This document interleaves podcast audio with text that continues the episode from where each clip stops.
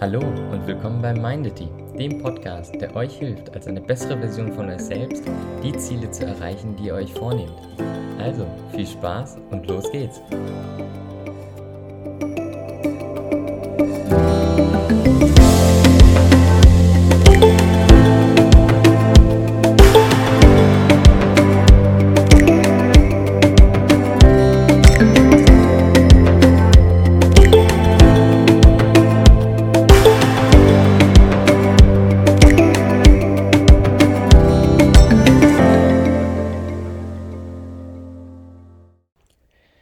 Ja, in der letzten Folge ging es darum, welche Vorteile du hast, wenn du deine Energie managst.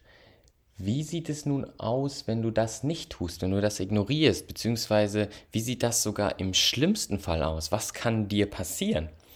Ich glaube, wir kennen uns selber, beziehungsweise wir kennen Tage, die wir mal hatten, wo wir einfach komplett fertig waren, wo wir selbst die Sachen, die wir normalerweise verdammt gut können, einfach nicht hinbekommen haben.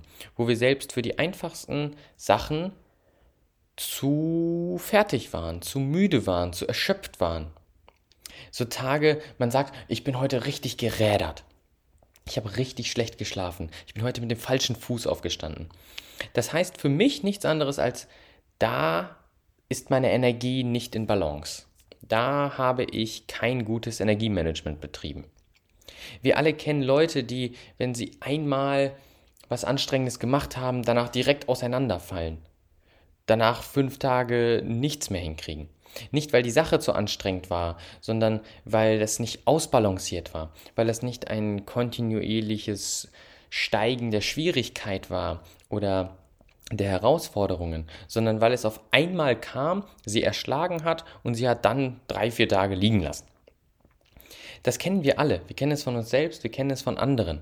Und das ist an sich die schlimme Form von Energiemanagement. Das ist an sich die Form, wo Energiemanagement uns im Weg steht. Wenn man sich wieder auf das Beispiel mit den Smartphones bezieht, ist das der Moment, an dem wir mit 20% Akkulaufzeit in einen Tag starten, in einen anstrengenden Tag starten, in einen Tag starten, wo wir mal nicht zwischendurch aufladen können, wo wir unser Smartphone wirklich den ganzen Tag brauchen und ohne zu wissen, wie viel Prozent wir noch übrig haben, versuchen wir da wirklich mit ein paar zerquetschten Prozent wirklich durch den Tag zu kommen und auch noch die schwierigen Aufgaben anzugehen. Ist es für ein Smartphone schwierig, durch Instagram zu scrollen oder die einfachsten Apps zu öffnen, einen Kalendereintrag hinzuzufügen oder eine E-Mail zu verschicken. Nein, es ist für ein Smartphone absolut einfach. Das ist keine prozessoraufwendige Aufgabe.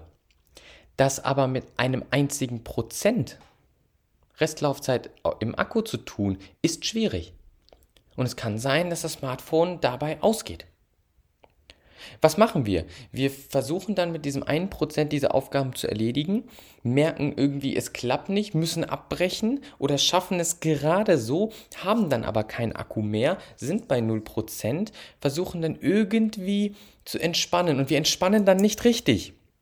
Das ist der Moment, an dem wir vielleicht an unserem Schreibtisch sitzen und eine Stunde Löcher in die Luft starren. Eine Stunde lang unseren Bildschirm anstarren. Und das ist ja kein wirkliches Aufladen. Wir kriegen ja dadurch nicht wirklich Energie. Das heißt, durch diese Stunde in die Luft starren, ja, das ist entspannter als arbeiten. Aber das heißt, man hat in dieser Stunde vielleicht zwei, drei, vier Prozent aufgeladen. Ein komischer Blick vom Chef oder die Deadline, die näher rückt, lässt uns dann wieder arbeiten und wir versuchen jetzt mit diesen erbärmlichen viel zu geringen 4% wieder die nächsten Aufgaben zu lösen. Die erste klappt, die zweite klappt, bei der dritten scheitern wir, wir sind wieder zu müde und wir merken wieder, wie es einfach nicht für die nächste Aufgabe reicht. Und anstatt wieder richtig zu entspannen, richtig den Akku aufzuladen, machen wir so ein halbes Mittelding, laden nur wieder ein paar Prozent auf und rollen irgendwie durch den Tag. Das ist schlechtes Energiemanagement. Jeder von uns hatte mal so einen Tag. Ziel ist es, dass wir solche Tage vermeiden, dass wir Energiemanagement und uns selber so beherrschen, dass solche Tage nicht vorkommen. Denn das sind die Tage, die wirklich Nerven und Energie kosten, die uns ein schlechtes Gefühl vermitteln, die uns falsche Entscheidungen treffen lassen, die uns Chancen nicht richtig wahrnehmen lassen. Das ist schlechtes Energiemanagement. Freu dich, in der nächsten Folge geht es darum, wie du jetzt wirklich Energiemanagement betreiben kannst, wie du wirklich deine Energie, deinen Energiehaushalt verbessern kannst und wie du das zu deinem Vorteil nutzen kannst, anstatt etwas, was du dem Zufall überlässt und hoffst, dass es gut wird.